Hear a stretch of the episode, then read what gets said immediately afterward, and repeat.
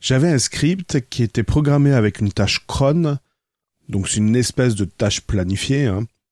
C'est un petit fichier où on décrit quand est-ce que un programme ou un script doit se lancer, à une heure donnée ou une date. Vous écoutez S'informer sur la tech. Sécurité, informatique, hack et loisirs techniques. Et donc j'avais une tâche planifiée pour mes podcasts qui en fait concaténait tous les podcasts que j'ai, hein, Mancast Vie, Mancast Sport, etc. pour en faire Mancast Premium qui était normalement le best-of de tous ces podcasts. Et donc je disais j'avais une tâche planifiée qui faisait le tour de tous ces podcasts et qui euh, euh, recompilait pour pouvoir euh, rafraîchir le flux euh, de ce Mancast Premium. Ça, c'est comme ça que ça s'appelle. Pourquoi je vous parle de ça? C'est la problématique qu'on se pose quand on veut planifier des tâches. Il y a des tâches qui doivent s'exécuter tous les jours, quand un traitement doit se faire quotidiennement. Et encore, il faut que ce traitement puisse prendre en compte que le traitement précédent soit terminé. Je prends l'exemple d'une sauvegarde. Imaginons, vous êtes un malade et vous voulez sauvegarder toutes les 10 minutes les modifications qu'il y a eu sur votre disque dur. Alors je dis que vous êtes un malade, ne vous inquiétez pas, je suis le premier à le faire. Sauf que si la précédente sauvegarde n'a pas terminé, il faut pas qu'au bout de 10 minutes, la suivante réenchérisse en disant, euh, ben, en se marchant dessus, en fait. Alors, il y a plusieurs techniques. Il y a la technique du PID, c'est-à-dire que le script va vérifier qu'il n'y a pas déjà un script qui est déjà en route. Donc là, qu'est-ce qu'on fait? On arrête le, traitement du nouveau, de la nouvelle exécution, et puis la précédente se termine. Et la prochaine sauvegarde se fera au prochain déclenchement. Donc ça veut dire qu'on a sauté une sauvegarde.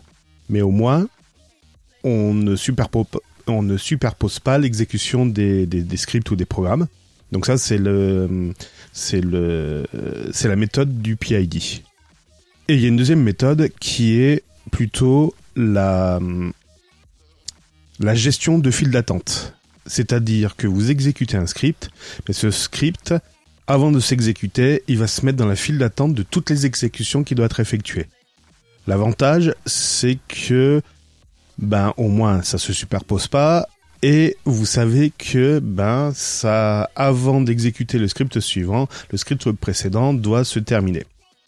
C'est pas mal. Ça permet, s'il y a un souci, ben, au moins, vous savez que vous avez une file d'attente de traitement qui est à faire et, vous savez où vous en êtes. Euh, vous n'êtes pas obligé de gérer des PID parce que le problème du PID, c'est que si le script se vautre, le PID est toujours là et donc vous n'avez plus aucune sauvegarde qui se fait. Donc c'est un peu dangereux.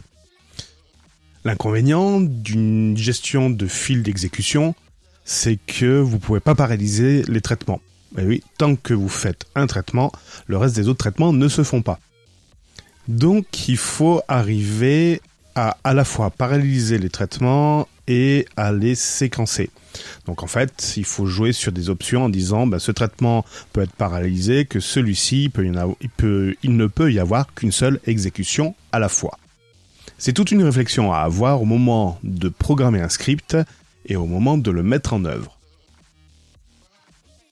Pour revenir à mon système de mutualisation des podcasts, tout compte fait, j'ai arrêté ce script qui s'exécutait, je crois, toutes les heures, parce que ça pouvait, alors ça l'a pas encore fait, mais ça pouvait générer des erreurs au niveau du flux, au niveau des fichiers, des bouts de fichiers qui sont copiés, mais pas entièrement.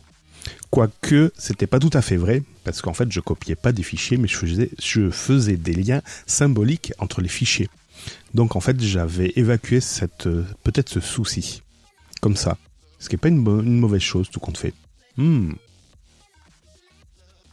Bon, mais voilà, ça m'a permis de vous introduire la notion de gestion de sémaphore, de PID ou de fil d'exécution. C'est pas mal en informatique. Ça répond à pas mal de choses. Quand vous programmez des tâches, des tâches planifiées, ben oui, vous vous posez insidieusement cette question, dire ok, je vais exécuter cette tâche puis cette tâche, donc il y a une notion d'ordre. Est-ce que vous êtes déjà dit, est-ce que je peux exécuter cette tâche et cette tâche en même temps? Hmm, C'est pas mal hein, comme réflexion le multitâche, le monotâche, l'exécution séquentielle, voilà. Pour revenir à mon script, eh ben j'ai opté pour les liens symboliques, mais ça, c'est un autre programme. N'hésitez pas à consulter ma chaîne vidéo YouTube pour connaître la différence entre les liens et les liens symboliques sous Linux. Concernant mes scripts, j'ai fini pour le moment. Je vous dis à la prochaine pour encore plus de découvertes et pourquoi pas parler de NAS. Oui, oui, j'ai une grande annonce à vous faire. Ouais, bon d'accord, vu que je suis content, ça veut dire que ça a avancé. Mais vous allez savoir pourquoi ça a pris autant de retard. Je suis bordique, c'est ça? Bye bye, c'est ça pour vous servir. C'était s'informer sur la tech et les loisirs techniques. Réagissez à cet épisode et retrouvez plus d'informations sur celui-ci dans la description.